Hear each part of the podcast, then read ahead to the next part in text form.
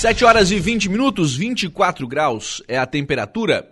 Para começo de conversa, ontem o prefeito de Araranguá, César César, e o secretário de administração, Rony da Silva, estiveram na capital do estado conversando com o deputado federal Carlos Chiodini.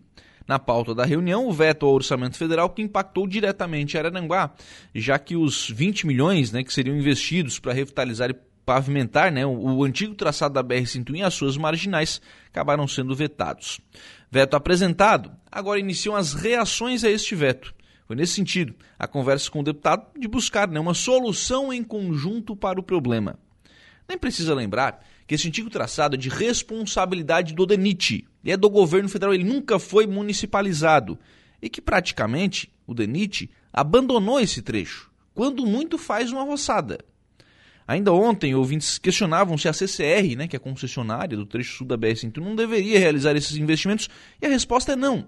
Não está no contrato de concessão esse antigo traçado da BR-101 em Araranguá. Não faz parte do contrato. Por barberagem do governo federal? Sim, por barberagem. Mas como não está no contrato, também não pode ser cobrado da empresa a manutenção ou a revitalização desse, desse trecho.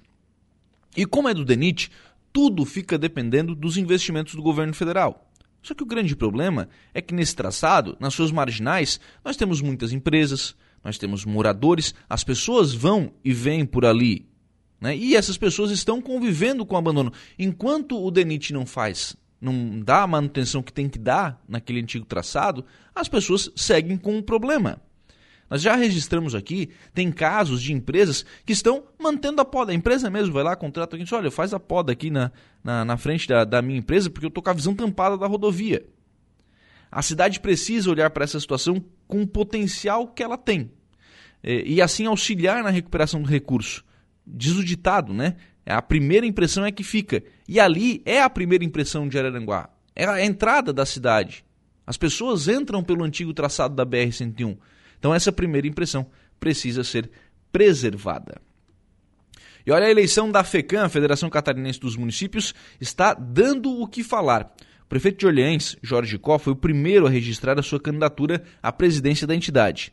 Também registraram chapas a prefeita de Vargem, a Milena Anderson Lopes, e o prefeito de São João do Itaperiú, o Clésio Fortunato. Porém, na noite de ontem, duas das três chapas foram impugnadas em virtude de denúncias de falsidade ideológica, afirmando né, que as assinaturas de fato não eram dos prefeitos que estavam participando das chapas, mantendo apenas a chapa encabeçada pelo prefeito Jorge Có. As duas chapas impugnadas devem promover recursos ainda antes da realização da eleição.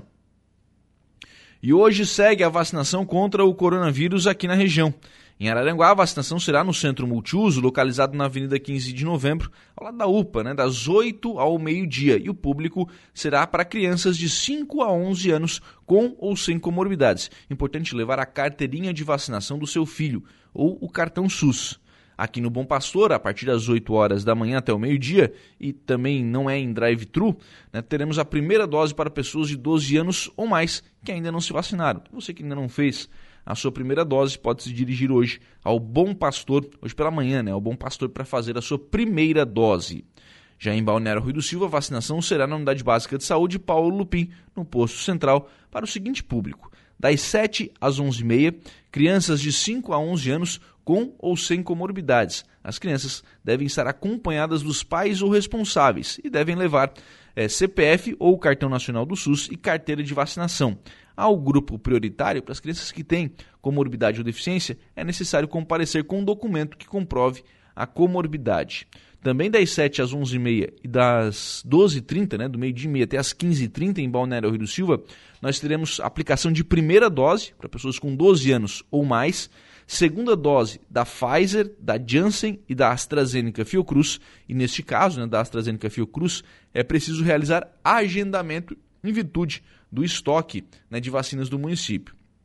E também teremos dose de reforço para pessoas com 18 anos ou mais que já tenham completado quatro meses na aplicação da segunda dose. De férias até o início do mês de fevereiro, o secretário de Meio Ambiente e Turismo de Maracajá, Geraldo Leandro, não deve voltar às suas funções. O prefeito Aníbal Brambila, inclusive, já foi comunicado da sua decisão. Pesa na decisão de Giraldo a questão que envolveu a presidência da Câmara de Vereadores de, de Maracajá e a expectativa né, de que o vereador Alex que assumisse a, a presidência, fato que não aconteceu. Ontem, Giraldo afirmou que pelo menos até a eleição deste ano, eleição é, que deverá disputar aí, né, os deputados, é, governador e presidente, ele deve permanecer no PSD. Decisão sobre saída ou não do partido fica para depois da eleição. Foi assinado na tarde de ontem o contrato com a empresa vencedora da licitação que será responsável pela elaboração do projeto arquitetônico e projetos complementares para a urbanização da Orla Central de Balneário Rui do Silva. A empresa responsável pela elaboração do projeto é a Planejar Projetos e Construções, que foi representada pelo engenheiro civil Guilherme de Souza e pela arquiteta Amanda Fernandes. O contrato foi assinado no gabinete do prefeito Evandro Scaini.